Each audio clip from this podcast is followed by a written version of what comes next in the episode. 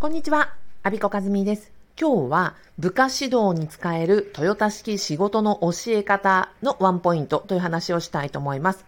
えなぜこの話をするかと言いますと、え私が主催しております公務員限定のオンライントークイベントパブパブが今週の土曜日9月25日に、え開催いたします。この、そのテーマが公務員の、え昇進、まあ、昇級、昇格、承認というに関するモヤモヤを、まあ、公務員だけで語り合いましょうという、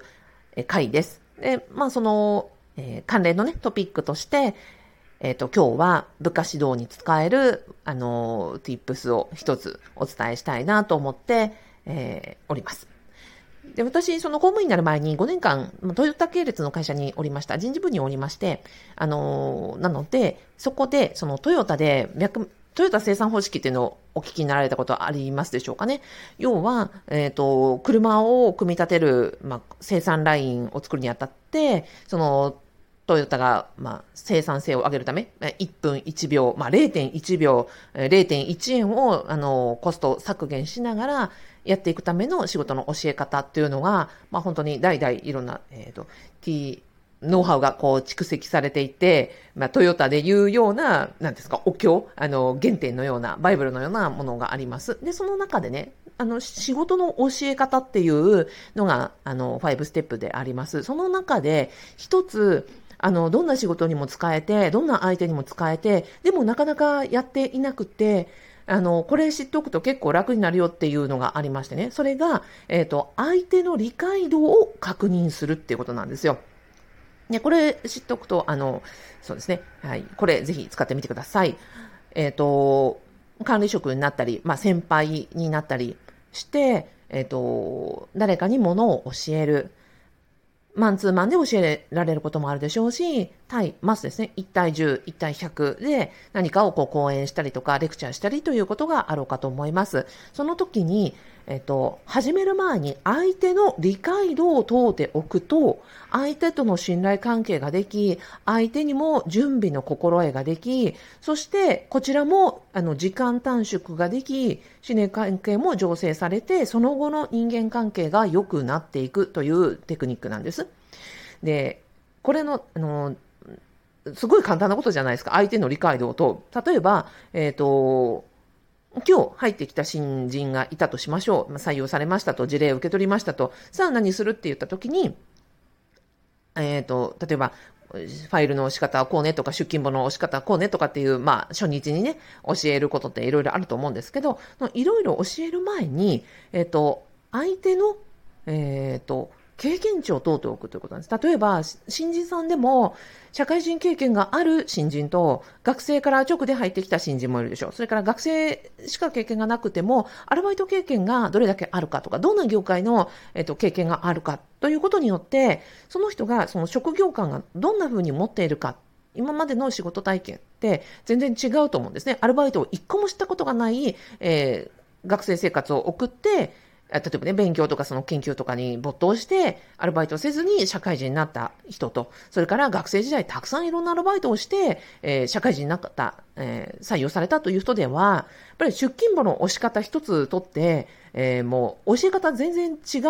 うと思うんですよ。で、これを借子定規に、この出勤簿というのは出勤を管理するための重要な書類でとかっていうのを借子定規に教えるのではなく、まあ、教えるにしてもその前に、あなたは今までどんな仕事の経験があるのアルバイトの経験があるのって聞いてあげることによって、あ、この人は自分にこう興味を持ってくれてるんだ。自分のバックグラウンドを知ってくれようとしてるんだ。その理解度に応じてわからないことを、わからないことは丁寧に、もう大体分かってるようなことは簡単に教えてあげられるという意味で、単純に何にも聞かないでこれは出勤簿だからって押しなさい大事なんだということを言うよりも、えっ、ー、と、まずワンクッションあなたの職業歴ちょっと教えてみたいなことを言うと、言われる方も嬉しいじゃないですか。これは、あの、新採用職員だろうがパートさんであろうが同じで、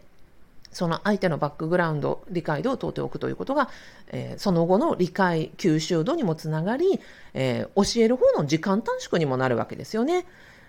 例えば、アルバイト経験がたくさんあれば、あ、アルバイトできっと出勤ってなんかこう、タイムあのレコーダーとかあったよね。で、うちの職場の場合はここにハンコを押すんだよとか、うちの職場の場合はこれで、え、ー、と、パソコンで入力するんだよみたいなことを言えば、あ、あ、これなんですね、わかりましたっていうふうになるじゃないですか。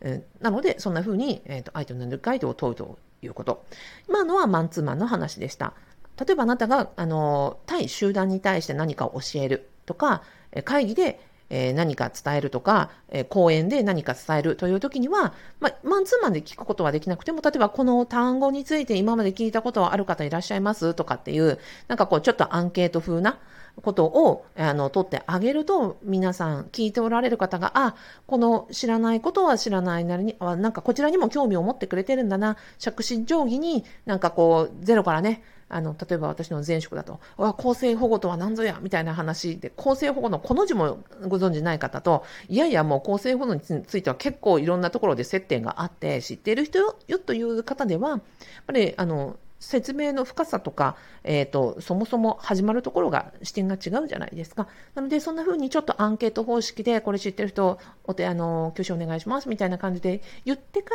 ら、あだったら、あの、皆さんよくご存知のようなので、まあ、あの、処方的なところはちょっと、まあ、さらっと流して深掘りしていきましょう。なのか、あ、皆さん、あの、初めてお聞きになれるようなので、ちょっと、ここは、あの、丁寧にね、ご説明させていただきます、みたいなことでアレンジできると思うので、あの、どんな場合にも、相手の理解度を通ってからこちらの説明をするということが、えー、あなたの、えー、なんていうんですかね、えー、信頼アップにもなり、相手の吸収度をアップさせるという部下指導テクニックでした。最後までお聞きいただきありがとうございます。あ、こんな話だったら、えっ、ー、と、公務員、えー、限定オンライントークイベントパブパブちょっと聞いてみたいな、行ってみたいなというふうに思われましたらば、えー、今週9月25日、えー、夕方4時から開催となっております。ラジオの概要欄にイベントページ貼り付けております。参加費500円です。とは、リアルタイムで、あの、もうすでにね、予定が入っているという方は、あの、チケットをお買い求めいただければ、アーカイブの録音を配布することを、あの、配布いたしますので、えっ、ー、と、参加は難しいけれども、あの、録音だけ聞きたいとか、あとは、初めてね、参加するのに、いきなりズームで顔出しはちょっと抵抗あるという方にも、まずはアーカイブ見るところから、あの、始めてみませんかというふうにお勧めをさせていただいております。最後までお聞きいただきありがとうございました。アビコカズミでした。